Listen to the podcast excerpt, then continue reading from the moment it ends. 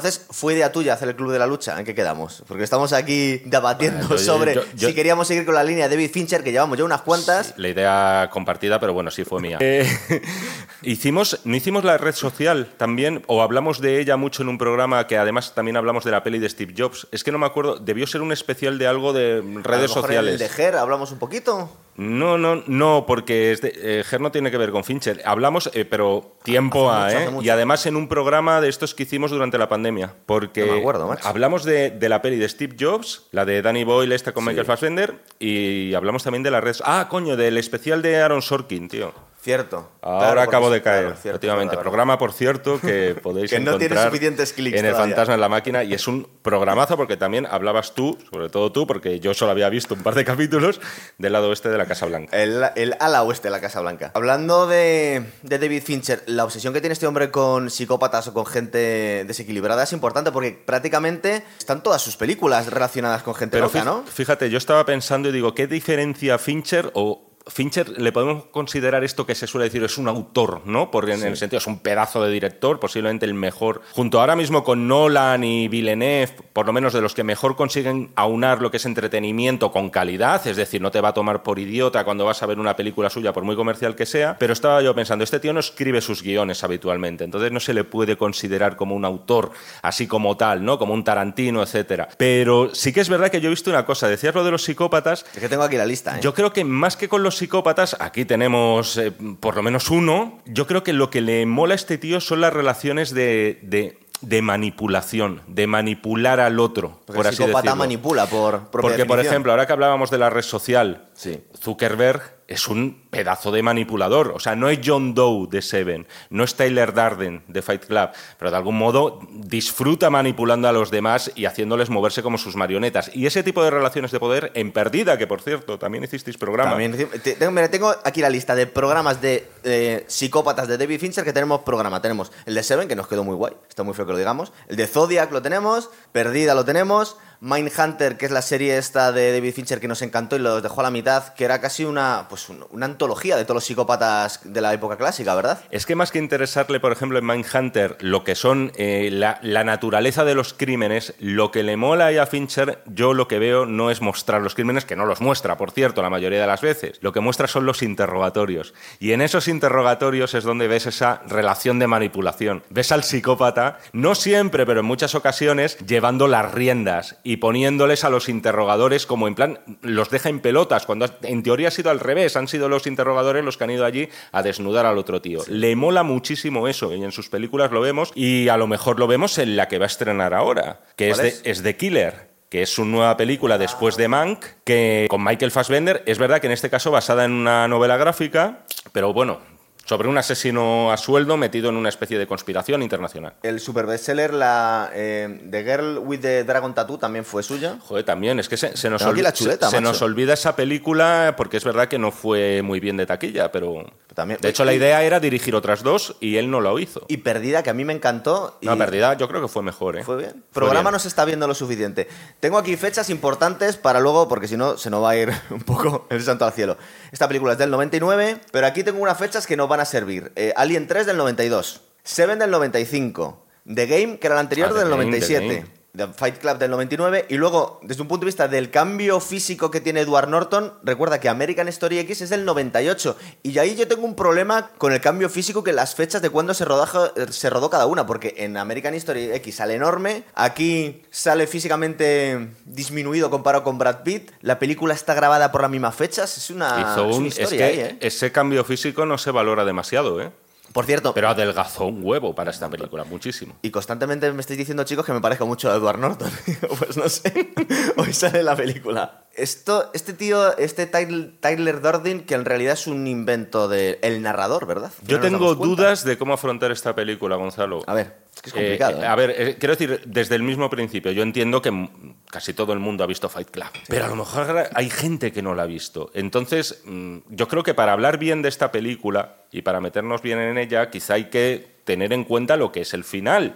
O lo que es el secreto que guarda la película, pero claro, no sé si con eso se la estamos jodiendo a la gente. Bueno, pero es que ya saben, se le jodemos todas las películas porque todos los programas hacemos spoilers. Entonces, si no la habéis visto y llegáis nuevos al Fantasma a la Máquina, porque si habéis visto cualquier otro programa, lo saben, que la reventamos todas.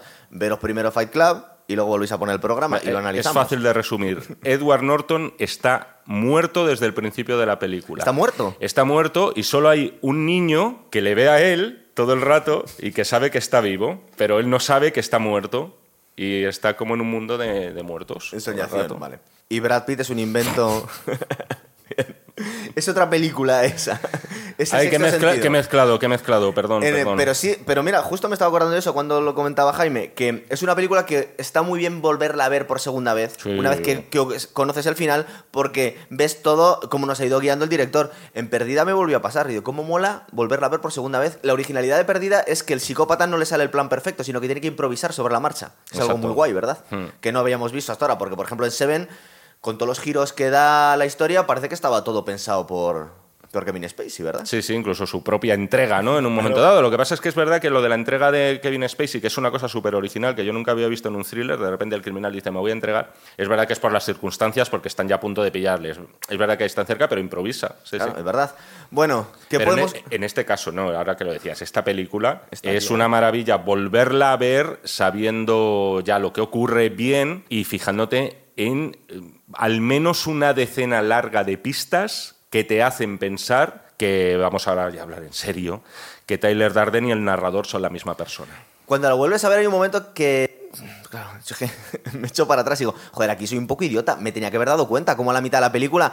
Por ejemplo, cuando hay un momento que el narrador dice, nunca estaban en la misma habitación ni Marla ni Tyler Darden. Ahí, la segunda vez que la ves, dices, coño, mm, ¿cómo no me di cuenta en este momento? Pero tú la primera vez que la viste no caíste en eso, ¿no? Yo tampoco. ¿Pero la, viste durante el estreno? No, no la vi durante el estreno. Yo la vi en el Plus, pero vamos, si no la vi en el año 99, debió ser en el año 2000, cuando Digamos que me siento un poco idiota por no haberme dado cuenta en el momento de que había giro que esta película, a ver, es que está que es, un topicazo decir esto, pero está muy adelantada a su época. Sí, también es. En todos los sentidos, ¿eh? incluso en un sentido narrativo, tío, porque de repente ves una secuencia, la del IKEA, montándose las mesas, que esto, ¿te acuerdas, no? Esto lo vemos hoy en una película y nos parece como una, una, cosa ya estándar y tal, pero tú ponte hace 24 años. No era frecuente que alguien te narrara una escena de repente montándose los muebles solo con la etiqueta y tal, este rollo así como muy posmoderno y tal. Son cosas muy novedosas, incluso los títulos de crédito iniciales, tío, son unas redes neuronales. Y, esos zooms que nos hacen tan brutales al cuerpo humano, ¿verdad? Eso es, eso es, sí, sí, casi como si te estuvieran haciendo, pues bueno, una, eh, una endoscopia, ¿no? Ahí, o algo para el estilo. Eh, bueno, la premisa, el narrador, un oficinista alienado, un poco Mm, un poco Matrix también, un poco Neo, ¿no? También está ahí metido en un cubil, su trabajo le parece una mierda. Incluso la idea en general es un poco Matrix la de la película. Sí, es verdad que ahora con todo el boom que ha habido los últimos años con los deportes de contacto y, la subida del boxeo, del MMA, la premisa en sí del club de la lucha a mí se me hace un poquito increíble en estos tiempos. Es decir, que gente que se dedica a pelear pero no entrenan ni tienen ninguna disciplina a la hora de mejorar peleando, me mm. parece un poco, poco creíble hoy en día. En el 99 sí era creíble. El espectador medio dice, bueno, pues esta gente no entrena, esta gente no practica artes marciales, eh, no llega un día un boxeador y le revienta a todos porque sabe pelear. Mm. Pero en el momento no nos lo planteamos, en el 99, estas cosas. Yo es que creo que la peli se entiende a día de hoy, yo creo que también por aquel entonces, y no fue muy, muy bien entendida, porque esta película se llevó un ostión ¿Ah, en taquilla, fue mal 65 contra 100, pero bueno. 65 contra 100 es una mierda porque con eso, quiero decir, mm, es que no. En una película en la que invierte sesenta y tantos millones de euros es para triplicarlo. Por lo menos en Hollywood y por lo menos en un estudio como era la Fox por aquel The Game fue bien, porque fue una peli que tiene su gracia, pero me parece que fue un poco regular. No me acuerdo, pero ¿eh? posiblemente, fue mejor en el sentido de que no debió costar ese dinero, entre otras ah, cosas porque había que pagar a las dos grandes estrellas del momento. Es verdad que en planos diferentes, porque Brad Pitt era el sex symbol del momento y Edward Norton era por aquel entonces el actor, mm, vamos a decir, el que estaba llamado a ocupar el lugar de los De Niro, de los Pacino, un poco en ese rollo. Además venía, si no de ganar el Oscar, de estar nominado por un thriller que era Las dos caras de la verdad. No sé si lo viste, donde él interpreta, es una peli con Richard Gere, él interpreta un monaguillo de una iglesia que ha sido supuestamente, que está eh, arrestado por eh, asesinar a- al arzobispo de Boston o algo así. Y bueno, es otra película con giro final. Pero en todo caso, lo que decía, lo del tema de la película es que es una sátira, tío. O sea, es una sátira desde el principio hasta el fin. O sea, yo no veo que busque nada hiperrealista. Yo, si la tengo que encuadrar en algún género en plan muy estándar, sería comedia. Para mí Fight Club es una comedia enorme. Un poco nihilista, un poco traspotting. Una un poco- comedia, sí. una comedia en la que de vez en cuando se deslizan pildoritas que dices, hostia, esto me está haciendo pensar. Tiene O un sea, rollo punky, ¿no? Muy antisocial, Claro, muy... la, pe- la película juega al mensaje antisistema y al mensaje anticonsumista y al mensaje anticapitalista. Ahora bien, luego tenemos que pararnos en lo que de verdad dice y lo que hace Tyler Darden, que sería un poco esa voz de la conciencia del protagonista.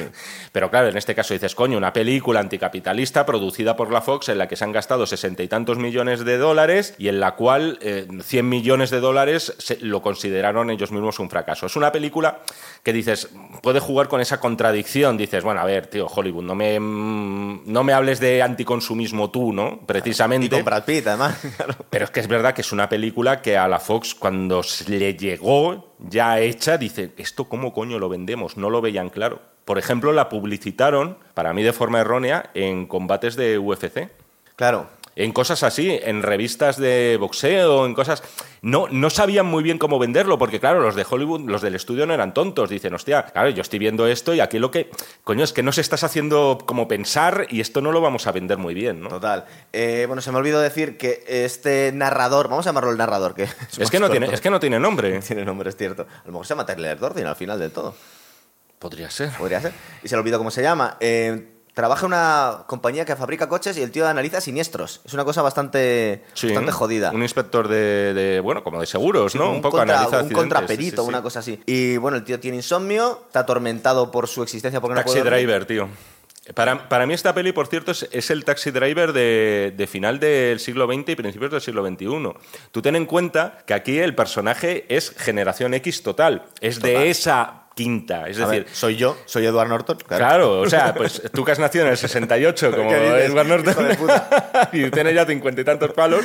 No, pero Edward Norton tenía 30. Sí. Entonces eran un poco los chavales estos de la generación X, pero que ya se tenían que incorporar a la vida adulta. En plan, no es que tengo que pagar un piso, en teoría me tengo que casar, en teoría tengo que tener hijos, porque es lo que el sistema poco te está guiando para que hagas. Y es una película súper generacional en ese sentido, que muchísima gente se vio reflejada. Un amigo mío me, en determinado año, claro, nosotros somos 10 años más jóvenes que estos tíos de la peli. Por ¿no? lo menos. Por, por lo menos, por lo menos. Que, y que Brad Pitt unos 20. Pero, pero me lo decía, me decía, es que estoy empezando a entender a Edward Norton en el Club de la Lucha. Con todo esto de los catálogos de Ikea, con lo de estar comprando casi por, por inercia, como para intentando rellenar los Claro, vacíos de tu pero- vida pero lo con que te decía cosas. es que hoy en día la gente se apunta, que está súper de moda, a boxear, a hacer MMA y saca este, este, esta violencia que tiene, la canalizas de alguna forma en un deporte de contacto. No te pegas de forma callejera, pero bueno. Otra cosa curiosa es que esta película yo creo que es, la- fíjate qué barbaridad voy a decir, la única que tiene un poquito de humor de las películas de David Fincher. ¿Verdad? Porque la única que tiene ciertos chascarrillos y se ve el humor tan chungo que tiene este tío, ¿verdad? Porque- Sí, sí, sí, sí, sí. Es cierto, jodida. ¿no? Eh, Fincher no es una de las cosas que por lo menos a él le interesen, que es meter eh, notas de humor en la película. Y en esta película hay unos cuantos que luego si quieres vemos. ¿eh? Porque aquí que al, al doctor se le ocurre, mira, tío, tronco, no te pasa nada, eres un hipocondríaco, te voy a recomendar que te vayas a grupos de enfermos de cáncer, que gente que esté súper jodida, para que pongas tus mierdas en perspectiva, ¿no? Más o menos. Oye, pero no es mal, no es mal consejo, ¿eh? Ya, lo que pasa es que este cabrón se hace adicto. Sí. Y esa es una de las, cuando empezamos a ver que el tío no es simplemente un tío un poco extraño, sino que tiene taras eh, jodidas. Y ahí hay un humor negro Claro. chungo. Por ejemplo, la de la tía que, que está enferma terminal y está pidiendo sexo. Una reunión que dices, tío, ostras, joder, Y no, Meatloaf- no hace gracia. ¿sabes? Meatloaf, pero, el- pero Meatloaf, eh, Robert Paulson, Sí. sí. que, sí que hace gracia. Por Sí, ejemplo, a mí me gusta mucho el personaje. Recuerda lo grotesco de su historia. Es un exculturista que se pasó con los esteroides, se le descontrolaron lo- las hormonas, le tuvieron que amputar los testículos por cáncer testicular, que es el grupo este donde están yendo, y le han salido tetas, básicamente. Eso es. Y encima se aficiona a darle abrazos entre el canalillo de Midlove. Es una cosa entre asquerosa, Ese momento, grotesca. ese momento maravilloso en el que le abraza y se queda eh, la sudadera de Meatloaf como el sudario de Turín. de Cristo, se queda la cara grabada de, de Edward Norton.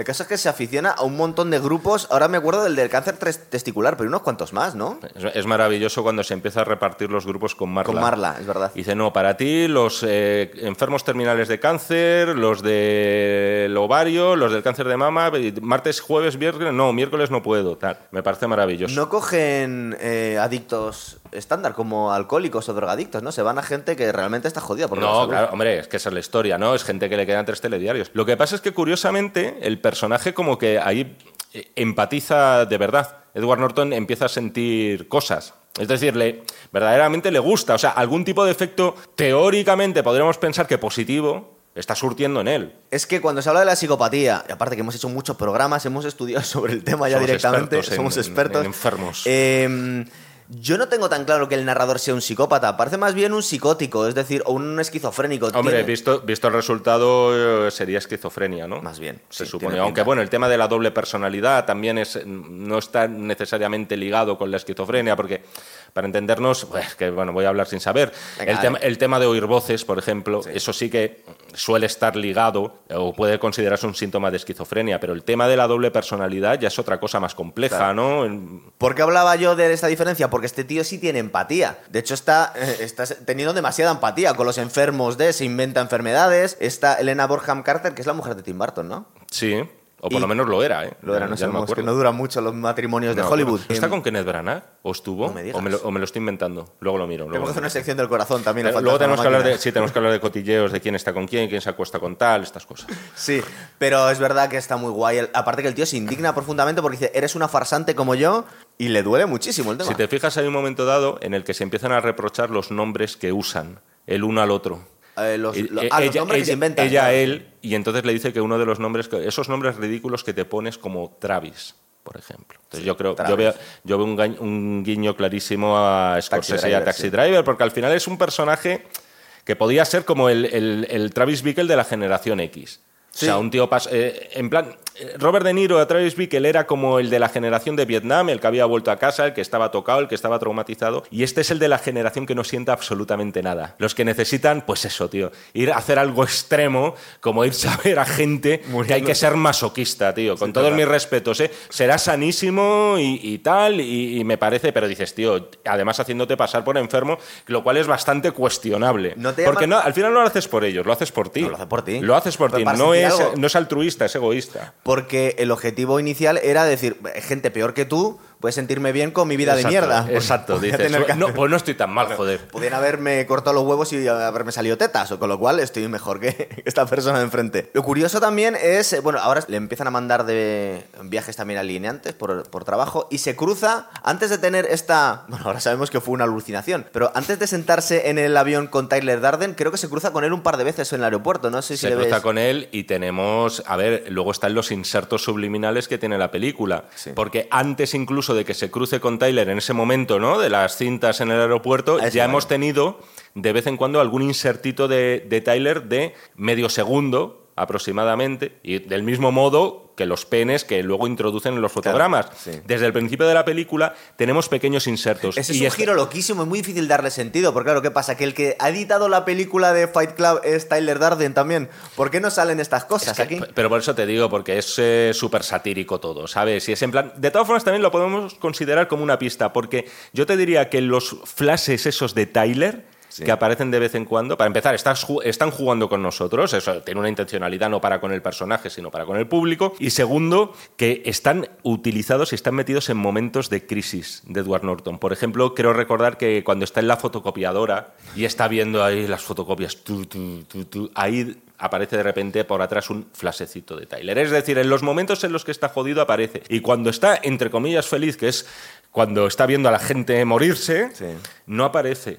Tyler. Es cuando aparece Marla, es cuando se le empieza a joder todo otra vez y es cuando necesita que necesita otro estímulo. Esto se le ha quedado corto. Con Marla me ocurre una cosa, que su- seguramente la segunda vez que lo he visto. Es que insoportable. Lo primero que nos llama la atención es que debería sentir cierta conexión, incluso querer acostarse con ella, y el narrador tiene un desinterés total hacia el sexo, cosa que. Tyler Darden no tiene. Es un personaje, el de Marla me gusta mucho porque tú de primeras dices, esta tía es para matarla, o sea, es una neurótica, está loca, aléjate. Y a medida que vas viendo la película, más de lo mismo, pero es que claro, Le está volviendo es, loca, ¿eh? Esto es rollo, como decía antes, y no estaba tan mal traído el tema de sexto sentido. Que dices, tengo que ver ahora la película sabiendo que en realidad los desequilibrios que tiene Marla, después con intentos de suicidio. Se los está creando él tal, se los está creando él porque no le hace ni puñetero caso, porque incluso él pone, el narrador pone una barrera diciendo, no voy a pisarle la chica a Tyler en ningún caso. Eso es, que en realidad es su chica. Eh, Que lo es, sí.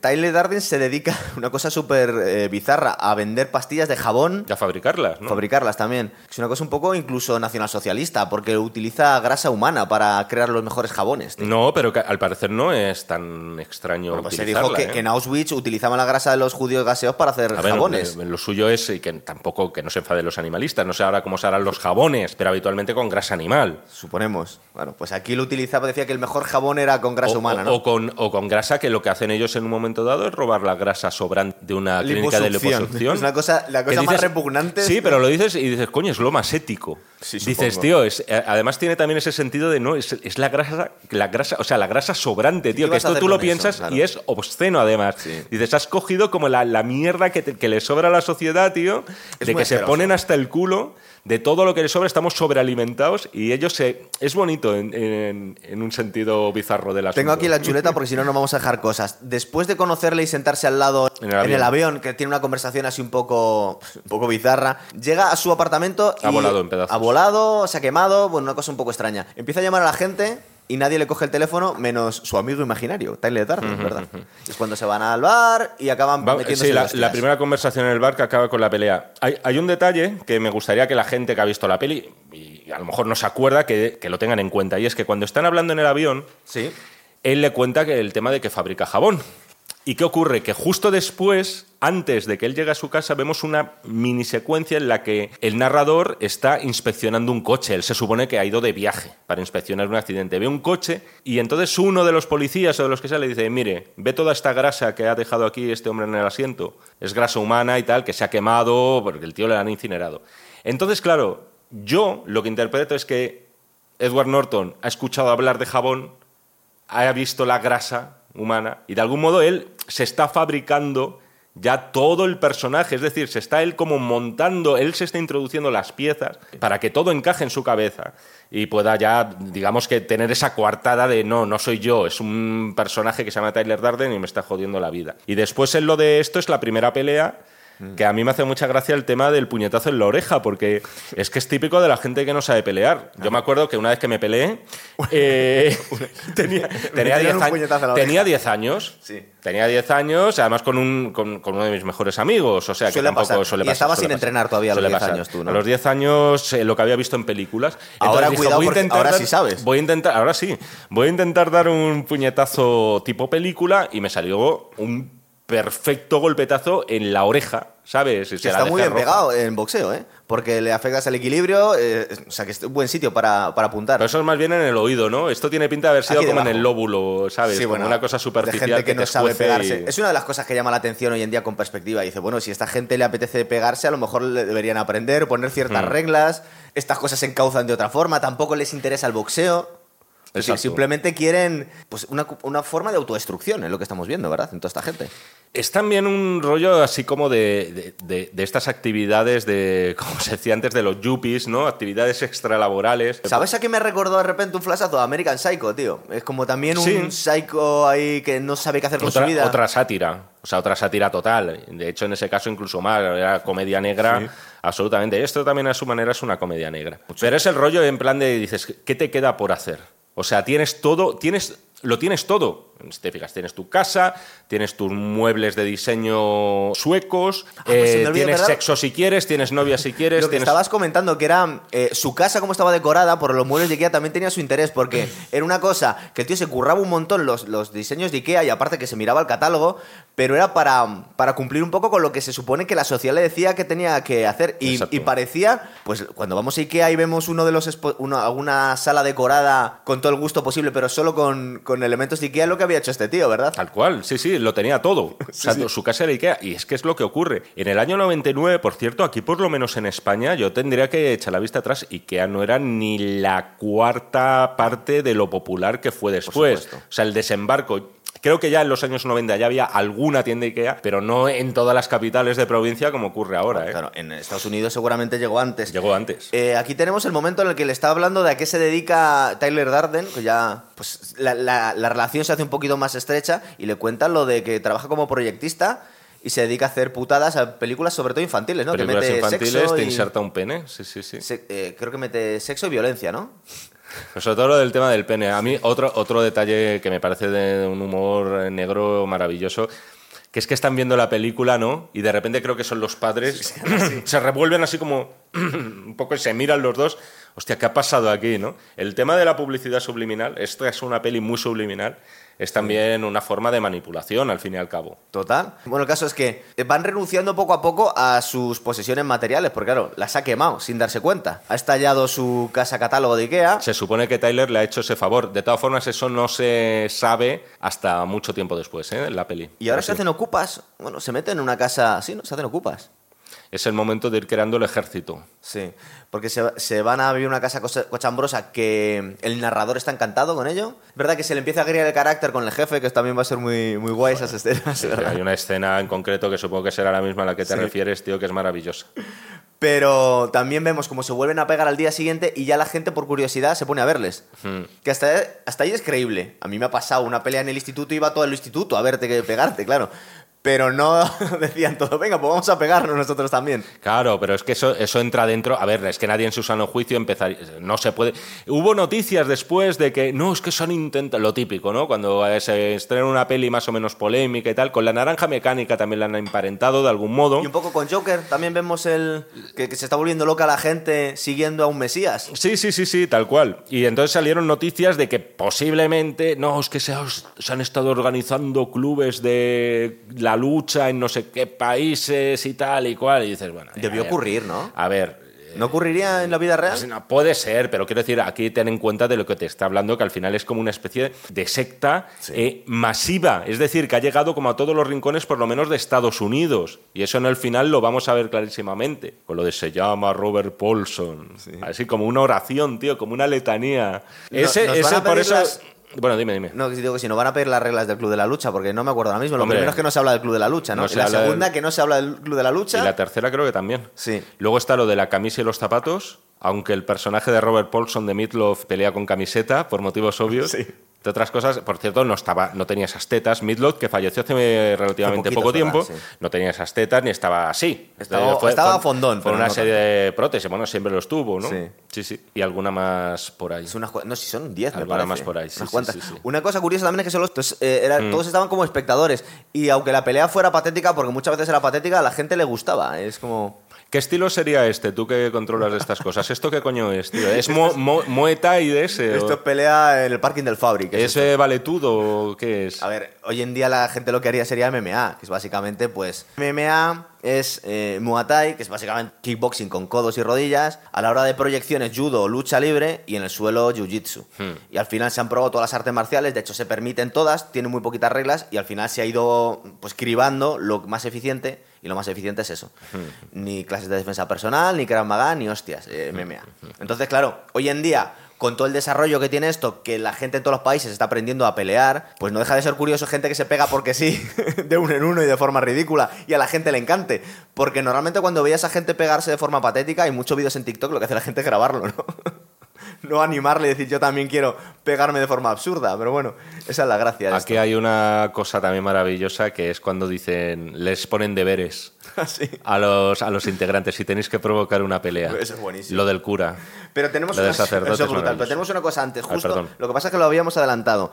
Que Marla va a visitarles, empiezan a tener sexo, y esto es una cosa súper bizarra, porque él está escuchando cómo tiene sexo él mismo en la planta de Es arriba. tremendo, tío. ¿Cómo está? Dicen que al parecer estos dos, Brad Pitt y, y Elena Bonham Carter, estuvieron durante tres días grabando, grabando sonidos solamente, porque luego son dobles de cuerpo lo que tienen aquí Ah, y tal, no suelen ser ellos, y grabando ruidos orgásmicos, tío, pero de una forma brutal, se lo pasaron de puta madre, claro.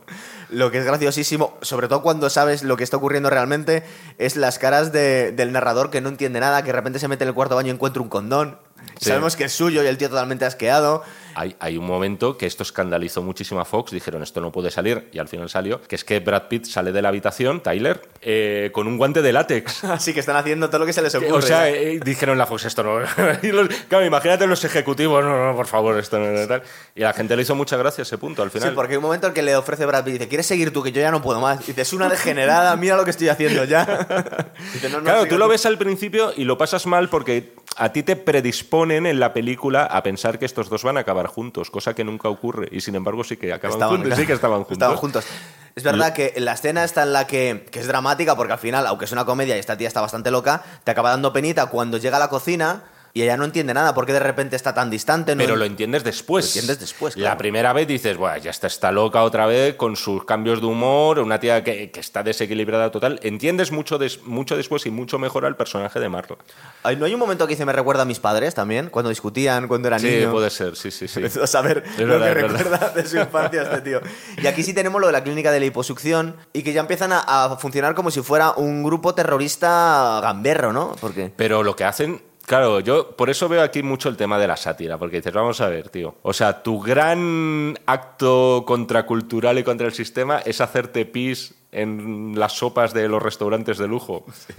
Dices, eh, es infantil si lo piensas. Sí. Entonces yo creo que eso es lo que la gente tampoco acabó de, de pillarle el punto a esta película. Yo creo que en el fondo, pese a todo el mensaje que podemos compartir, y ahora va a venir alguna secuencia que es muy potente en ese sentido, que podemos compartir de que efectivamente nos alienan, más que alinean mucho y de que todos estamos guiados por una serie de patrones, una serie de impulsos publicitarios, compra esto, decora tu casa de Ikea, bebe en Starbucks, Starbucks está omnipresente en esta película, por cierto, a mí me sorprende que, entiendo que, que debieron ver pasta por publicidad. A pesar de todo eso que puedes decir... Tyler tiene en parte razón, pero luego dices, a ver, estáis poniendo fotogramas en películas infantiles de penes que dices, bueno, ole, muy bien, y luego haciéndote pis en, en- en sopas de restaurantes de lujo, dices, joder, qué malote. ¿No te recuerda un poco al ejército de los 12 monos, También. de 12 monos También de la película? Y porque está Brad Pitt, entre otras cosas. es verdad. Además que Brad Pitt tiene el físico, porque luego se puso más fuerte todavía, pero tiene un poco el físico también de Snatch. Aquí, como todavía. dicen ahora, está en su prime, tío, de, Sí, de está- todo, ¿eh? eh, Había hecho Snatch eh, cuatro está años muy bien antes en la también. película. Está muy bien. Es, es todo, o sea, además las pintas que lleva, las camisas, las Eh, gafas. Es que icónicamente eh, fue, fue incluso para la moda que, que cambió la historia porque las gafas estas rosas, la chupa de cuero esta roja también. Y, y siendo Edward Norton un actor que, lo has dicho antes, había lucido un añito antes, nominal al Oscar y tal, con el tema de American History X, joder, tío, a Brad Pitt, que es más limitado como actor que Edward Norton, por lo menos en aquellos años, les pones al lado y Brad Pitt se lo come. sí. para Pero mí, ¿eh? Pero también porque estéticamente... Él- y, y es, y es genial, es, es mejor actor Edward Norton. Pero claro, Brad Pitt le basta con, con, con ser él. O sea, con tener su estética, su rollo, su chulería, sus caritas, así un poco tipo James Dean, pero como pasado de ácido, ¿sabes? Un poco... Pero es que Brad Pitt es la persona que quiere Edward Norton ser. Exactamente. Entonces tiene el cuerpo que querría tener él, ser más El guapo, físico, ligarse con las todo. tías, Sí, sí, ser más valiente, ser un líder, ¿verdad? Que al final el líder es él, porque el que, ha creado el club de la lucha ha sido él. Lo que pasa es que no se entera. Tal claro. cual, tal cual. En los momentos que tiene. Eh, bueno, lo de la liposucción y lo de la grasa humana, que aquí lo dejamos apartado, luego vamos a saber al final de la película para qué es toda esta grasa humana. Eh, yo, tengo un, yo tengo un problema con lo de la. mm, con- cuando se grabó la película, porque el cuerpo que consigue Edward Norton para hacer American Story X, aparte que seguramente se tomó sus vitaminas, eh, la, eh, Sus vitaminas. claro, eh, sale un año antes. Pero, History, pero a mí sí. me da que el Club de la Lucha se debió grabar un año antes, aún así. Es decir, que a lo mejor esta película se grabó en el 97. No, no, no, no, se debió grabar después. Entonces, ese, te- cuerpo de, de American Story Sí, X se le echa a perder en seis meses. No, pero tú ten en cuenta una cosa, que a lo mejor en American History X esto suele pasar mucho, cuando hay transformaciones físicas de por medio, primero se graban, es decir, tú primero tienes el físico guay, es lo primero que grabas, y ya luego después, es decir, pasa más tiempo, no es en plan, no, justo lo que ha salido ahora en cine, que va, que va, a lo mejor el tío hace un año largo ya que dejó de rodar esas secuencias mazao. ¿eh? Porque tienes que pasar. Puede ser, es que no es raro, No, tío. Es que tienes que pasar bastante hambre, ir deshidratado para marcar abdominales. Siempre las escenas de lucha o de sin camiseta se graban al principio de la película para que no tenga que estar Exacto. deshidratado el actor durante seis meses de rodaje. Bueno, aquí tenemos ya cuando empiezan a organizar las, las putaditas que decíamos a, a sus, a sus secuaces. Y también ocurre lo del jefe, que es el estenón este, ¿verdad? Sí, sí, que se va a, a extorsionarle para que le despida. Exactamente. Que además en esa, en esa secuencia que dices, eh, o sea, Edward Norton ahí está de Oscar, además con las amenazas y tal. Y la cara del eh, jefe el- el golpe. completamente. Fíjate, dice en ese momento una frase, otra pista más. Dice, en ese momento me acordé de mi, pele- de mi primera pelea con Tyler.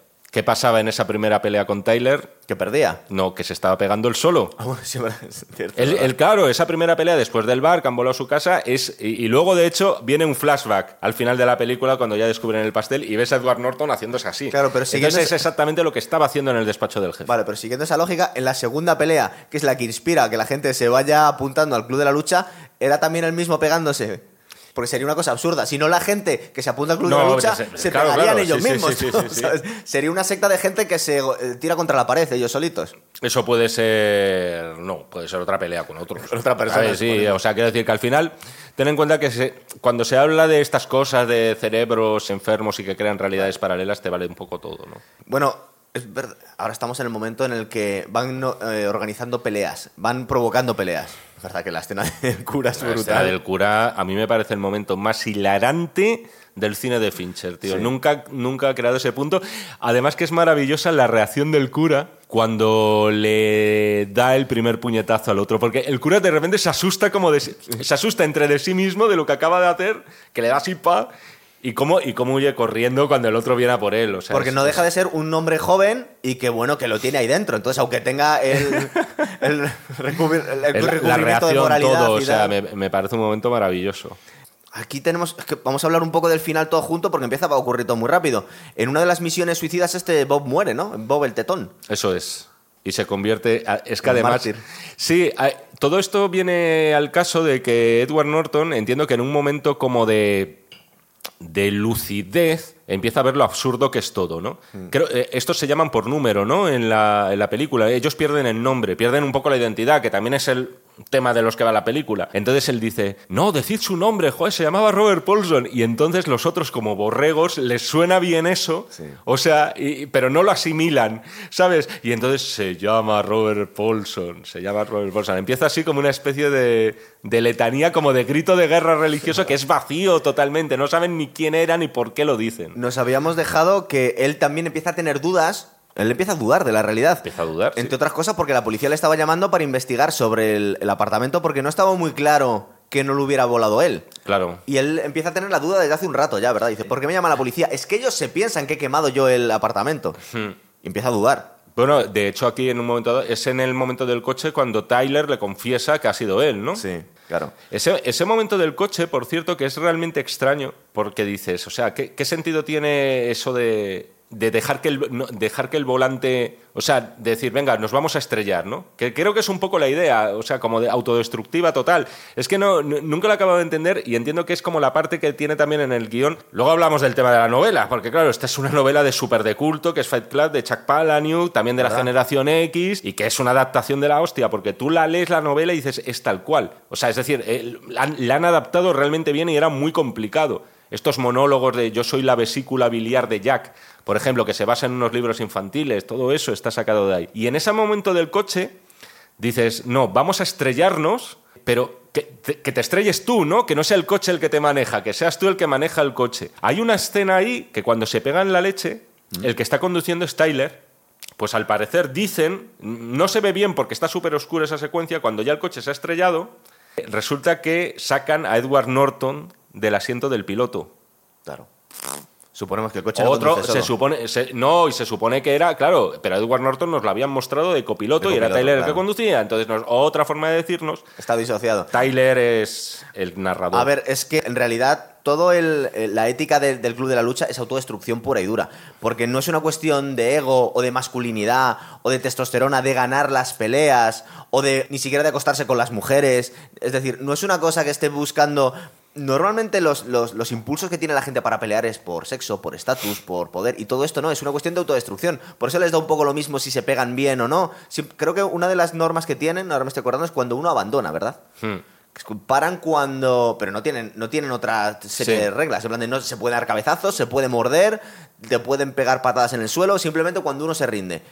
Y es una cuestión también masoquista. Están disfrutando los golpes y Hay- las lesiones que tienen. Hay un speech de, de Tyler en donde empieza a decir un poco que, que somos la generación que, que nos hicieron pensar en la televisión que íbamos a ser todos ricos, famosos y en realidad somos los parias de la tierra. Menciona a Dios, si no recuerdo mal, que aquí también hay un poco rollo de en plan de que no, no, no, aquí no hay Dios que valga, tú eres el que va a guiarte. Que aquí eh, hablaríamos un poco, bueno, como hicisteis con el tema de Conan, de hablar de Nietzsche y todo este También tema, ¿no? Del, nihilismo del aquí, tema ¿no? de nihilismo, de, de decir, no, no, no, tú vas a guiar las riendas de tu propio destino. Y hay lo que deduces de los speeches de Tyler es que hay muchísima frustración también de, de haberte quedado al final en, en ser como una, una pieza más dentro del engranaje del sistema. Claro. Y que la única forma de diferenciarte es haciendo esto. Pero al final, claro, ¿por qué lo haces? Pues Estos vemos no al se- la no misión que tienen en realidad. Que, Claro. que era incluso económica. Es decir, quieren cargarse. Es la- terrorismo. Claro, es terrorismo financiero. Quieren acabar con, con un edificio que tiene las. que, que guarda los registros de una empresa de crédito, ¿verdad? Eso es, sí, lo que sí. quieren es borrar para, digamos, eh, eliminar la deuda que han, que han ido adquiriendo. ¿Mm? Es un poco como decía John McClane, al final todo esto es un puto robo, a un banco, que le Sí. decía al terrorista, ¿verdad? Hombre, a ver, eh, lo que pasa es que vuelan, quiero decir, ahí muere gente. O sea, Sí. Es decir, o sea, o sea, es eh, gordo. Sobre todo si piensas que dos años después vendrían los atentados del 11S, que es algo también eh, significativo. Dices, una secuencia como esa, justo si la película se hubiera estrenado en el año 2001, no se habría podido estrenar. Porque había Habría- habido- hab- habrían- la habrían guardado en un cajón, no podrían haber mostrado un atentado de esa magnitud. Estoy acordando de, de terrorismo doméstico que habían tenido en Estados Unidos, de creo que fue un tío que se llama El Timothy McVeigh, ¿no? McVeigh, sí, el que de- voló un edificio también gubernamental. Es Sí, decir, sí, esto sí, lo habían tenido ellos hasta cierto Lo punto. habían tenido, sí, sí. Claro. Bueno, al final es una lucha con el mismo Mm. que estamos teniendo aquí. Y ya si quieres luego hablamos del final de la peli y luego hablamos Que del de, libro. que de y- hecho, bueno, no, no lo hemos mencionado, pero es que la película es todo un flashback. Sí. Porque la película empieza con, eh, con él con una pistola en la boca. Es verdad. Lo que no sabemos es que la pistola se la está empuñando él mismo hacia él. Pero se está matando él o está matando su alter ego. esa es, explicaciones esa es la aquí, historia. Um, No, pero es verdad que ahí hay como dos angelitos, ¿no? Bueno, el angelito y el demonio que están intentando eh, pelear por prevalecer. Y en este caso en concreto es verdad que el narrador, al final sí que nos lo muestran de forma que podamos empatizar con él en el sentido de que, joder, no quiere que estallen esas bombas. Y al final lo que ¿Sabes? decides, eh, él parece que se va a matar. Bueno, la primera vez que ves la película parece que se va a suicidar porque no puede evitarlo, se da cuenta que es el mismo, pues en realidad se acaba rozando la mejilla del tiro, ¿no? Sí, a mí, a mí eso, mira, fíjate, tú decías eh, según qué cosas que no te parecen muy verosímiles, nunca he entendido muy bien lo de ese tiro. Porque- Siempre me ha parecido rarísimo. Bueno, porque porque dices, metafóricamente ha, matado a Tyler Darden, pero en realidad solo se ha, ha sido un Claro, gesto. así, y además ha sido como en plan uno de los lados de la cara, ¿no? Que dices, es como si tuviera dos caras, entonces uno de los lados es Tyler y, y lo ha eliminado. Pero es verdad que siempre, siempre me ha chirriado el hecho de que dices, joder, macho, que es un, es un tiro en la cara. O sea, no, Sí. no- luego, no- el, luego el tío está, no te voy a decir que tan pancho, pero casi, ¿sabes? O sea, quiero decir, todavía consciente, reaccionando, no sé, te desmayas y esas cosas, pero Suponemos bueno. que ha sido una, cuasi- no una cuestión a- simbólica, ¿no? Efectivamente. O sea, ha sí, sido sí, la sí, forma de de, matar. de matar a, de matar a tu mitad eh, mala, por así decirlo. Claro. Pues el final, entre comillas, iba a decir que final feliz en las películas de, David Fincher hay. Este no es un final feliz, pero tampoco es horroroso. Seven pero- era muy feliz. Sí. Eh, The Game no acababa mal. Y ya. Eh, la habitación del pánico, que creo que no lo has mencionado, No. la de Jodie Foster. eh, Pero es que esa no es de psicópatas. Bueno, aparece- no hemos hablado de Jared Leto, por cierto, que aparece en esta película. Sí, pero que sale de extra casi, ¿no? Sí, pero. Ostras, sí, esto también es como muy. Es casi surrealismo, porque lo- los surrealistas eran muy del rollo, no, vamos a destruir la belleza, ¿no? Y cosas de estas, y vamos a. Y entonces, también me llama mucho la atención la actitud del narrador con, con Jared Leto, porque no ves como un poco rollo homoerótico, en teoría de que se siente súper celoso de Jared Leto y tal, que además es ahí, bueno, como Jared Leto, guapísimo, rubito, tal, que le convierte como en su nuevo favorito Tyler. Y el momento en el que destroza la cara, le destroza además bien, ¿eh? Ahí sí que es una deformación total. Dice algo así como quería destruir algo hermoso. Pero puede ser simplemente envidia, ¿no? También. Puede ser, sí, pero dices, ostras, eh, esa saña, esa violencia, tío, es un momento también que dices, ostras, chaval, es que es una peli violenta, ¿eh? Este tío en el 99, no sé si era eh, lo que tiene eh, 60 eh, Seconds to Mars, ¿no? El grupo de el música. grupo este, sí. Mm. Luego hizo de... Pos- posiblemente el actor de Hollywood que mejor ha envejecido por el momento. sí. O sea, que hizo de, de Joker fatal, con perdón, a mí. También la competencia es muy dura. Bueno, yo hay más que culpa suya era problema de guion De también, peli, yo ¿no? creo, También. porque la, la peli era, era el diseño como muy guay y tal, pero luego poca cosa. No, lo que venía a decir es que este tío en aquel momento, en el 99, a lo mejor no era nadie, como quien dice. No tenía la fama que tenía ahora mismo. No la tenía, pero, pero ostras, ya era, era de la quinta de Edward Norton, ¿eh? Es decir, ya, había- ya había tenido papeles, sí. A ver, estaba pensando en películas de David Fincher que terminen, entre comillas, eh, pues bien. mira. Pues no hay más, porque ver, perdida, no termina bien, Perdida, no precisamente. ter- Perdida también, que era una peli súper satírica, tío, porque era inverosímil todo. O sea, A el mí me ha plan- encantado, tío. Sí, pero reconoce que, que era, que era inverosímil que a Rosamund Pike le saliera todo tan bien. O sea, dices, no hay por dónde cogerlo, es imposible que a alguien así no le pillen. Mank, bueno, no la contamos porque es una película eh, biográfica, al fin y al cabo. Pero luego tampoco tiene tantas. Benjamin, Zodiac es Benjamin histórica, Button- de alguna forma, con lo cual... Zodiac no. Claro, Zodiac le, a, a mí me chifla Zodiac. A mucha gente le decepcionaría el hecho de que no pillaran al criminal, pero dices, ah, amigos, esto en la vida de vez en cuando pasa y en este caso ocurrió, nunca se supo quién era Zodiac. No, no le gustan los finales felices. Alien 3 acaba Alien como 3, acaba. Pero es verdad que dentro de que era un final no feliz porque no te mola ver morir a Ripley, es verdad que era muy bonito como estaba rodado. En Social Network al final no, Social Network. no le manda la solicitud de amistad a la novia, Eh, a Social. Network acaban mal porque Zuckerberg eh, sigue vivo al final de la película. Y Mindhunter Eh, no ha terminado, pero es que, tío, el niño... Bueno, es que, perdón, no, es que no lo quiero destripar tanto que tenemos un que- programa... pero habla un poco en clave, que yo lo he visto. Así me, me entero. Pues que nos dejen con el cliffhanger. El niño adoptado al final del detective, tío, es maravilloso que no sepamos la historia, cómo ti, termina a ti eso. lo del, a ti lo del niño adoptado, dices, hostia, cómo mola, porque no te lo esperas, pero dices, joder, muy, muy forzado, ¿no? Porque No, pero es que resulta que la ciencia hoy en día viene a decir que el psicópata más na- nace más que se hace. Entonces este niño vemos que más le están dando una educación de puta madre, pero que el niño viene averiadísimo, macho. Yo lo que he visto ahí es que dices, mola mucho Mindhunter. Que Además, eh, Fincher ahí sí que está involucrado de verdad en la serie. Es decir, que a veces hay gente que pone el nombre, como Scorsese para Boardwalk Empire, Eso, justo venía que lo, que lo pone. Bueno, hace el que primer capítulo también. Rueda el primer capítulo, pero ya luego. olvida. el- luego el showrunner es otro y tal. Pero en este caso en concreto dices, joder, lo que mola de Mindhunter es que vamos a hacer paralelismos entre los asesinatos reales y la vida personal de los protagonistas, de los personajes, vamos a decir, ficticios. Y entonces, claro, si hay un asesino que se sospecha que es homosexual, entonces está el tema de la psicóloga, Es que es gay, que es lesbiana y que además entiende una relación. Y en este caso, que no vamos a decirlo y tal, de lo del hijo de uno de los detectives, solo queda otro, de este Tencher, ¿no? Sí.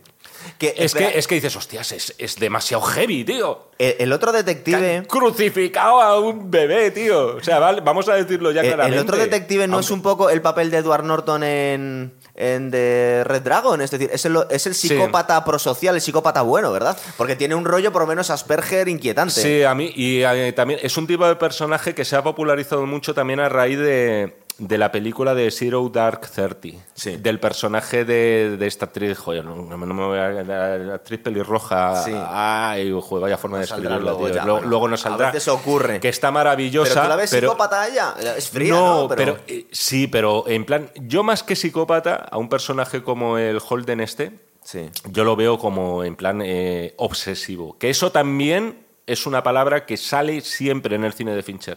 Los personajes son muy obsesivos. El personaje de Jake Gyllenhaal en, de- en Zodiac, Sí. tío, o sea, es que es, Pero, es- roza chaval, la también- psicopatía. pero también le falta un aire. Le un falta, pero lo busca. O sea, a Fincher le molan esos personajes como que, que están como Sí, muy es que- metidos y solamente no hay, tienen no, su no hay una persona normal en todas sus películas, tío. Hombre, el personaje de Morgan Freeman en Seven, yo me fiaría bastante Sí, de él. del tío. único, es verdad. Eh, no, y de John Doe a ratos, tío. Lo que, lo que De hablaba John yo de Doe los- para cuidar al perro, tío, le puedes venir y que seguro que cuando vuelvas dentro de tres o cuatro horas a no ha, pasado, no ha nada. Va a seguir el perro Eh, entero de una A pieza. veces quieren mucho a los perros, luego esta gente. Eh, no digo la antología que hace de los psicópatas que nos meten, creo que fue a Ted, Maravilloso, Bundy. sí. ¿A Ted Bundy sale? Sale Ted Bundy. Eh, el Charles Manson es increíble, tío. Charles Manson es increíble, es increíble también el, el encuentro que dices, yo no lo sabía esto. Y eso que hablamos en su día por la canción Helter Skelter, en el programa de Canciones Malditas. El tío que verdaderamente ejecutó a Sharon Tate y las demás, porque claro, Charles Claro. Manson no se manchó las manos de sangre también, que de repente descubres que es una especie de iluminado que, que, ahora que no es Ted Bundy, es el no sé qué Jackson, ¿no? El- Eh, Watson, no me acuerdo ahora. Sí, Sí. pero es que me- voy a decir mal el nombre. Pero lo- también lo que es muy guay de Mindhunter es que son super fans de los psicópatas en, en esa sección de- del FBI y van como a conocer a sus ídolos. Ah, no me digas, vamos a ver a Charles Manson, jo, déjame ir, a mí también quieren ir a verlos. Son como famosos en aquel momento. Sí, no, es verdad. Pero, por ejemplo, se emociona más la gente a la que se lo cuentan. Ellos, para ellos no deja de ser un trabajo. Y saben que tienen una responsabilidad, es que van a hablar con gente. Joder, el hijo de Sam, Eh, sí. el Berkovich este, se llamaba también, es un interrogatorio que es maravilloso, porque el tío les confiesa y dices, hostia, es que este tío no está loco. Es que es todo lo contrario. Se ha inventado casi toda esa historia de que su perro le dijo que, que matara gente. De- eso es la fascinación del público americano desde Bonnie and Clyde. Bueno, y, de- y la nuestra, antes, tío. Y la sí. nuestra, y la nuestra. O sea, es decir, nos estamos tragando contenido true crime por los, por los psicópatas. No sé si, habes- si has tenido la oportunidad de ver Dahmer. No, todavía no. Te, No recomiendo tenemos, te recomiendo que la veas. Además, yo creo que eso puede dar para un, un programa, programa. da para programa interesante, pero muy interesante. Que es otro psicópata, ¿no? Es otra que podían haber Es el, car- carnicero de Milwaukee. Lo que pasa es que este operó bastante después de los hechos, ¿no? Porque al final Mindhunter eh, yo creo que no llega ni a los años 80. No, ¿Se quedan en la primera temporada hacen dos? ¿Hacen una o no? Recuerdo ahora mismo. Son dos temporadas Son dos. y en la y yo creo que en la segunda, joder, eh, yo creo que como mucho estarán muy a principios de los años 80. Es que se van a la época dorada de los Yo, psicópatas. yo no entiendo, después del segundo hipertemporadón que hicieron, que esa serie no siga y que sigan otras del catálogo de Netflix. Pero es que soy incapaz de pero se dice entenderlo. que es que David Fincher no quiso, ¿no? Que No, lo que, cosas. lo que estoy lo, lo último que he leído he dicho, tío, es en plan, no, es que es una serie muy cara. Y dices, vamos a ver, yo cara. entiendo, es, es una serie cara porque es una serie de época. Al fin y al cabo, aunque te cueste pensarlo, puede ser incluso más caro ambientar algo en los años 70 que en los años 20, dependiendo un poco. Tienes que conseguir coches, tienes que... hacer- ¿Sabes? Hay determinadas cosas que dices, joder, es complicado, pero dices, tío, una serie, como- por ejemplo, Stranger Things, también es una serie de época en su manera, que tienen que cuidar mucho las cosas, y dices, de verdad, vais a hacer una quinta temporada de Stranger Things y no vais a hacer una tercera de Mindhunter. Van a hacer una de la segunda de los anillos de poder, Jaime, directamente. Ahora se lo están no he visto la primera, no puedo juzgar. No. Pero... Eh, eh, la polémica que. Bueno, la polémica, como si hay pocas con anillos de poder, es que ahora están sacando realmente que la tenían oculta Amazon los verdaderos índices de audiencia. Y resulta que es que no los, como com- no los comparten nunca. No, pero ahora los están contando y A- resulta aparte, que es que- eh, eh, a ver, índices de audiencia ya como tal ya no se hacen, ¿no? Serán descargas, ser- serán eh, visualizaciones. Visualizaciones, eso es. Y lo que pasa es que sí, una cosa la visualización, que lo vemos mucho el fantasma a la máquina, no tenemos tantas que se nos quejan. ¿Por qué no se, va- se ve más el programa? Como si a nosotros nos gustara. Id y difundid la palabra. Por favor. Que sepáis que aquí, tenéis vuestro rincón de cine, vuestro rincón de series, donde no solamente decimos si nos gusta o no, sino que además eh, os decimos lo que tenéis que pensar y lo que os tiene que gustar. Esto ha quedado de puta madre, Total, edítalo. eso, eso- no, eso lo vamos a poner en el tráiler del programa directamente. Déjalo, déjalo. Eh, no, lo que ocurre Somos vuestros Taylor de la Lo ficción. que le está pasando a Amazon con, con los anillos de Los poder anillos. es lo mismo que nos ocurre a nosotros, pero al revés. Es decir, no, no tenemos muchos clics, pero tenemos retención de audiencia. Es decir, Sí. el que nos encuentra se hace friki el, de nuestro el que le programa. gusta, el que, el que lo ve repite. Eso es. Sin embargo, los anillos de Desde poder fue todo lo apetece. contrario. Fue la No, serie pero- más cara de la historia, 70 millones por episodio y una mierda monstruosa. De hecho, es que está la gente indignadísima. Porque aparte salió a la vez, intentó contraprogramar a la Casa del Dragón de Juego de Tronos. Que en teoría está mejor. Bueno, es que es maravillosa comparado con la otra. Y decía que iban ganando los de Amazon, es decir, ha habido mucha, mucha mentira y mucha historia. Y es la serie más cara de la historia que creo que sobrepasó a The Crown, que en su vez había sobrepasado a Roma, HBO, y son dos pedazos de series al lado de una que es un desastre, o sea que... A mí me parece que joder, tienes un activo como David Fincher, que es, insisto, ¿eh? está en el podio ahora mismo de los directores que sí o sí no defraudan, que van a gustar a crítica y público también, que al final se trata de eso, y no darle la oportunidad. mm, No sé, ¿eh? yo lo que leí es que al parecer la culpa era más de Netflix de no querer invertir pasta para la serie. Y dices, tío, me estás sacando, quita 10 mierdas de las que estás estrenando y, y haz un Mindhunter en condiciones, una tercera temporada, tío. Pues ya que estamos sugiriendo cosas a Netflix, que sabemos que no veis... Hombre, más, más les vale. Además, bueno, la, la putada es que van a quitar el patrocinio después de estas críticas Sí, feroces. ¿eh? La verdad, sí, ya vamos Nos van a dejar los sobres de los maletines de Netflix, tío, no van a llegar este mes es, puntualmente. Nos íbamos a ampliar toda la piscina de casa y no va a poder ser hasta la próxima temporada. Pues ya puestos a animar, está Arnold Schwarzenegger pidiendo por favor que le dejen hacer con Conan. Conan el Rey, que resulta que le van a hacer Netflix. Pero lo, lo iban a- es que tío luego Y lo van a hacer en España, además. pero pero no se va a hacer, ¿no? Pues todavía está ahí la cosa. Lo que pasa es que va cumpliendo años, va sacando libros. eh, es Sí, pero eh, mira, lo bueno es que podría hacer perfectamente de Conan Rey. Claro, es curioso la historia de Conan porque firmó con Dino de Laurentiis las tres películas, hizo la primera, que fue un peliculón, a mí me encantó. La segunda se salió John Milius El porque Destructor. el destructor quisieron hacerla muy infantil y es verdad que cambia todo el rollo. La tercera Red Sonja. hicieron Red Sonja y el tío Que- se cambió el nombre. No se llamaba ni Conan. Lo que pasa es que se tiró a la mujer de Stallone. Que fue, era resoja. Y fue una de las, de las razones por la que se llevaron bastante mal en los 80. Se cambió el nombre y se llamaba Calidor, porque decía, esto no puede ser Conan, y ahora quiere borrar esa película. Además, tío, que si te. o sea, Para hacer se Conan acuerda la gente, el final de Conan tiene un flash forward donde ves a Conan Rey. Claro. Al final de la película, si es que lo tienes hecho. Y el guion parece ser que está escrito por John Milius, está cogiendo... Que además muchas ahí. veces la, la gente se queja y dice, joder, pero ¿cómo ponéis a Stallone otra vez con metralletas o cómo le veis boxeando, tío? Pon a Conan Rey. Claro. Ya no tiene por qué llevar el, el peso, vamos a decir, de, de la acción, nunca mejor dicho, de la película. Pues hay 20.000 alternativas, pero se podría hacer una, yo creo que una secuela mínimamente decente. Él dice que quiere hacer sin perdón en la Edad Media. Hostia, sería la No sé, hostia. yo, yo, te- yo se lo compro, tío. ¿Y si iniciamos un crowdfunding para, Para Arnold, tío? ¿no? Yo creo que tiene Hombre, una cosa, es que eh, a eso te digo también, ¿eh? Eh, Yo creo que Arnold tiene influencia y pasta como para poder hacer eso cuando le salga ¿Para de, pagarse la película? del ñacle. No, no, quizá no para pagárselo todo, porque estaríamos hablando posiblemente de cientos de millones de dólares. A ver, ¿los tiene? Sí. ¿Los va a invertir en algo que los puede perder? No. Pero coño, influencia y dinero Pero es curioso porque ha habido bajona. Cuando hicieron eh, Rambo 4, tu amito fue la hostia. No, Last Blood no, Last Blood es la quinta. Cuar- la cuarta es esta John Rambo, la salvaje esta de que Ah, sale perdona, en, perdona, en sí, sí, Myanmar, sí, pero- que nos dejó traumados. De hecho, tú me la Sí, has contado con una Sergio vez Pérez Mencheta lo que y- flipaste. La quinta es la que está hecha en La España. quinta, sí, sí, con actores españoles. Y sí. hubo un bajonazo de, re- de- no solo de calidad, sino también que tenía muchísimo menos presupuesto. Es decir, no encontraba financiación para, para Rambo 5, cuando la 4 estuvo muy bien dentro de lo Sí, que era. Pero sin embargo, fíjate, sí que ha sacado que la están poniendo fatal, ¿eh? No, pero es que no la sale. última de los mercenarios. Es que prácticamente sí, que no parecer es una engañifa. Es una engañifa total. Es un poco como hablamos en el programa de Cazafantasmas, que decían que volvían los cazafantasmas y vuelven 30 segundos.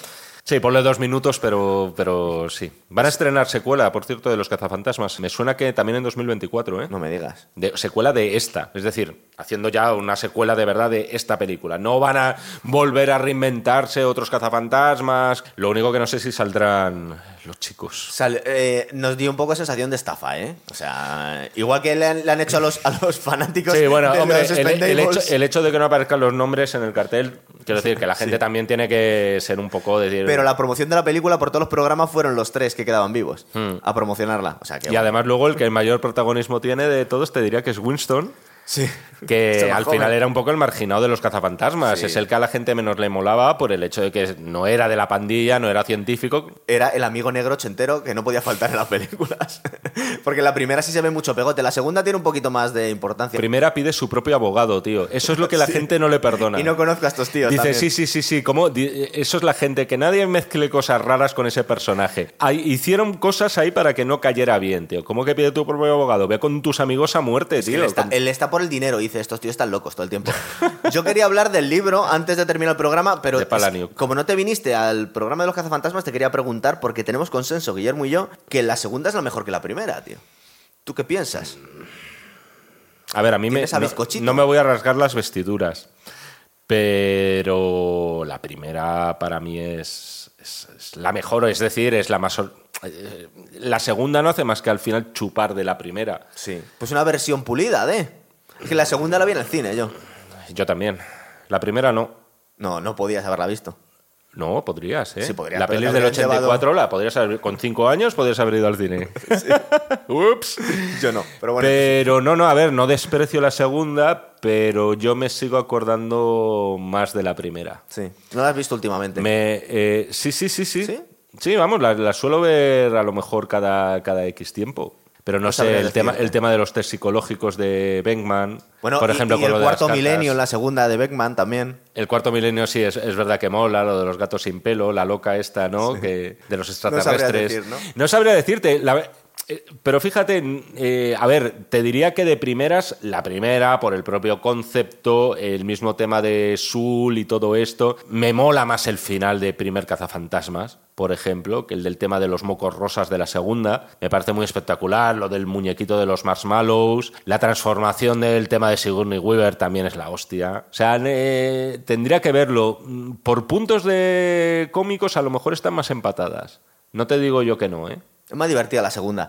Eh, bueno, eh, vamos a volver al programa un poquito. Háblanos del libro ese que a mí se me había pasado Sí, completamente. el libro Que Era de- un bestseller esto. Eh, casi. Es, eh, digamos, novela de culto. bueno, la peli es una peli de culto. Que además es una película que yo creo Pero- que, que por eso que te comentaba yo que hay cosas un poco sacas de contexto. Hoy en día la gente que no haya visto el Club de la Lucha, la gente más joven, no sé yo si va a calar bien esta peli. Porque a nosotros Le- nos encantó. Yo creo que como mínimo le va a parecer eh, una peli que no parece de hace 25 años. Por mensajes y por estética. Y de hecho los mensajes, al final incluso en eso fue, que insisto, eh, yo siempre digo lo mismo, algo no es ni bueno ni malo por su fidelidad al material de origen ni a los hechos históricos. Es decir, tú puedes darle una patada a la historia como hace Gladiator y quedarte un megapeliculón como es esa peli. Pero es verdad que en este caso se molestaron mucho en que esos mensajes de alienación de la sociedad, de anticonsumismo, un poco rollo antisistema que tenía la novela de Palahniuk, que era un chaval cuando la sacó, se molestaron muchísimo en que en la película se conservaran. Y yo creo que se conservan. Y posiblemente, yo creo que es una película que a la gente joven le puede seguir tirando muchísimo el Fight Club, entre otras cosas, no solamente por los mensajes, que también, sino también por cómo está narrada la peli, porque no parece... O sea, tú, tú ves esta película del año 99 y la comparas, por ejemplo, con, vamos a poner una de los años 90, que es eh, Desafío Total, es la primera que se me ha venido a la cabeza. Cuidado, ¿eh? Que no se dices, no, no, no, no, pe- pe- peliculón con mayúsculas, pero dices, coño, se nota mucho... Desafío Total es más años 80 Sí, sí, total. que años 90. Y te diría que el Club de la Lucha no parece del año 99, sino que podría ser una película perfectamente del 2010, 2011, 2012. En el 99 no sale Matrix también. Ta- También, también, sí, sí, y sí. tiene un poco también de alienación de. El, el rollo, el rollo también de hay una dicta, como hay una dictadura aquí silenciosa. Sí. O sea, es un poco esa idea también conspiranoica que hay. Nos están manejando, somos títeres de alguien. Está como nuestra vida, el tema del determinismo. Tú, el que está labrándose su propio camino, son los demás. Te hacen pensar que eres tú el que lo está construyendo, pero no. Eso está en Matrix y eso en otro registro muy diferente está en Fight Club también. Claro, porque estaba pensando, es verdad que la parte más increíble y un poco anacrónica son, yo creo, por lo menos en estos tiempos, las, las peleas, que son un poco loquísimas, en el sentido de no tienen ningún sentido, pero es que es lo menos importante del club de la lucha, la lucha al final, ¿no? Es que, es que la lucha es. No está ahí. Claro, dices, joder, se publicitó la película en combates de UFC y en, y en revistas de musculación y cosas de estas. Dices, el tío que fue a verlo. eh, luego es verdad que les pudo gustar y tal, porque al final es una peli que, insisto, es divertida, te ríes, es una peli larga también, ¿eh? Es decir, no es una peli fácil de ver. Tú la ves hoy, a mí me sigue pareciendo una locura. Me parece una cosa de verdad loquísima, tío. O sea, dices, coño, es sorprendente que una peli mainstream de Fox se estrenara en estas condiciones con mucha pasta de por medio. Yo por eso creo también que, que a la gente le va a gustar. Y yo creo que al final la peli sí que se ha convertido en una película de culto que yo creo que sí que ha logrado entender todo el mundo. Es decir, ya no solamente se ve por, por las peleas, que como tú bien dices es lo de menos. Es un poco porque el mensaje, dices, te hace pensar, nos hemos saltado una escena que es la hostia. Que nos hemos dejado. La, la escena del coreano, tío.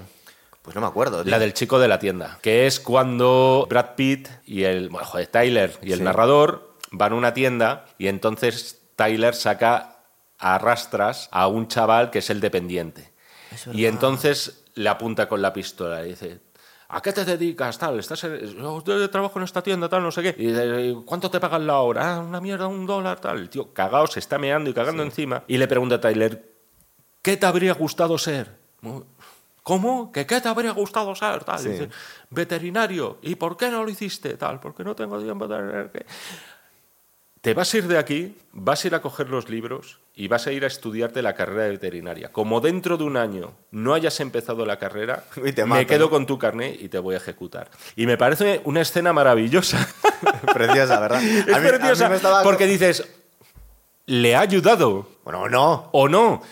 O sí. Sí, pero es que la No lo- causalidad no, sabemos luego. No lo sabemos, sí. puede haber, accidente puede haber acabado a- traumatizado o lo que sea.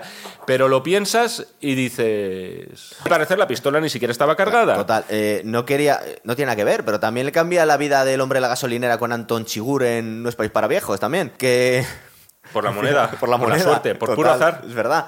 Bueno, sí, es verdad. Llegamos a causalidad, pero bueno, no, no sabemos. Sí es verdad que este tío lo que quería era que la gente hiciera realmente lo que debía, eh, que se buscaran ellos mismos y no caigan en las Que, redes. que no de- caigan en la rueda eh, sistémica de tú eres una pieza más del engranaje. Sí, pero también es autodestructivo todo lo que está predicando el. Pero por eso te digo, porque es una película que en sí misma eh, juega esa contradicción también. Es decir, tú dices, en mi puta vida seguiría a alguien como Tyler Darden, pero de vez en cuando el hecho de que Tyler sea un personaje ridículo, que sea estrafalario, que sea un tío con el que no te, harías, no te irías ni a la vuelta de la esquina ni a heredar, diga de vez en cuando alguna cosa que sea verdad. ¿Hay algún momento en, el- en el que nos hagan un flashback y salga eh, Edward Norton haciendo lo que se supone que estaba haciendo Tyler Darden? Sí. Porque, eh, es decir, por ejemplo, cuando está teniendo un, un discurso inspirando a los miembros del Fight Club. Bueno, está lo, en algún momento cambia hay- y no hay es- algo- es- Lo que pasa es que la peli va a toda velocidad, que es muy difícil a veces retener la porque información. podían hacer un flashback y recordar todo lo que se supone que ha hecho Tyler Darden que en realidad lo estaba haciendo Edward Norton. Hay, hay algunos. Algún momento por- que pasa, ¿verdad? Hay algunos, por ejemplo, en el tema de la relación con Marla, aparece alguno de ellos Que al final dos. que es ella la que es él el que, que- se está liando con ella. Efectivamente, está lo de la pelea que te he dicho del principio, que Sí, es el solo. el solo, o sea, ¿verdad? hay determinadas cosas, no sé si ahora mismo todas, porque la peli va toda hostia, sobre todo en esos minutos finales. Ostras, sí, no he comentado una cosa muy curiosa, tío, que al hilo de me preguntabas de la novela.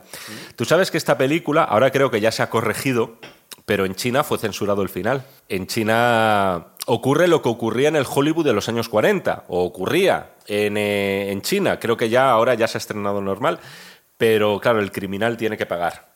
Es decir, el criminal no puede quedar libre. Esto ocurría también con eso. Por eso nos preguntamos a veces, joder, qué ingenuas las pelis de los años 40, 50. No, no, amigos. Es que si no, no se estrenaba la Tenía que tener moraleja. Era el código Hays que llamaban y una vez que eso se eliminó, ya fin, en los años 60, pues ya podían ganar los criminales en las pelis.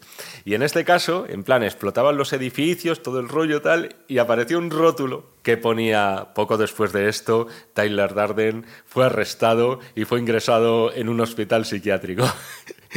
y lo que decía Chuck Palahniuk, dice, coño, pues es que se parece, o sea, esto es más cercano al final de mi novela que al de la película, porque la, la novela acaba con, eh, creo que no explota nada, Claro. no llega a explotar nada. Aquí sí, y es Tyler, o el narrador, que eso sí que es lo mismo, en la novela también despertando como en un centro psiquiátrico de repente. Pero no se parece sospechosamente al final de Taxi Driver también, que no sabemos. Que es muy. Yo, yo no me he cansado de señalar las similitudes que hay entre Una las vez más. Ya para terminar películas. había que recordarlo, que es un poco Taxi Driver también la película. Es que las películas hoy en día, después de tantos años de cine, no viven en un vacío, siempre se inspiran en cositas. O sea, la originalidad. Hombre, claro, a ver, lo que pasa es que yo veo esta película, sí que me parece muy rompedora en sus recursos eh, dramáticos. Sí. Por ejemplo, el tema de la explosión de gas. Yo creo que antes, yo eso no lo había visto en el cine, ahora nos parece muy normal, de repente te meten... O sea, era una secuencia, está muy clara, hecha por ordenador, de cómo el cortocircuito, el escape de gas, metiéndose por un... Dices, o sea, no había ninguna necesidad de, de mostrar esa virguería técnica, pero aquí te lo hacen como con una animación directamente. Tampoco tengo yo muy claro que el napalm se pueda crear con jabón. Nadie se ha puesto a investigar Hay, si eso- hay- hay una cosa que leí de esta peli y es que, ojo con las recetas que dan en la película. Porque a lo mejor. No, porque no, No, porque no no, pueden ser. No pueden ser. Claro, yo me imagino que no. Que tú imagínate. Eso no. Eh, terminamos. ¿Alguna sugerencia? ¿Quieres dejar una pildorita de a lo mejor hacemos de esto? ¿Qué antojos Hombre, pues mira, yo, joder, yo ahora Nos mismo- viene Napoleón, que ya lo está hablando con Jorge. Nap- Napoleón, por supuesto. Eh, Killers of the Flower Moon, eh, Los Asesinos de la Luna, que la voy a ir a ver el fin de semana que viene, seguro. Me apetece mucho estar en un cine. dejamos caer ahí. Me apetece mucho estar en un cine metido 200 minutos, que es lo que dura la película.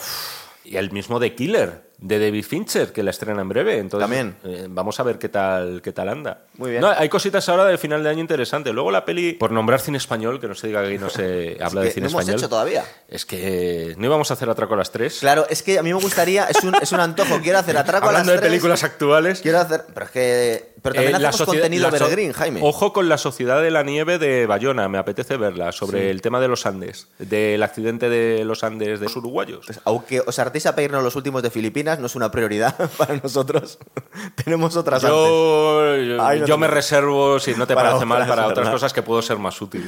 Muy bien, muy bien, chicos. Pues venga, hasta otra. Chao.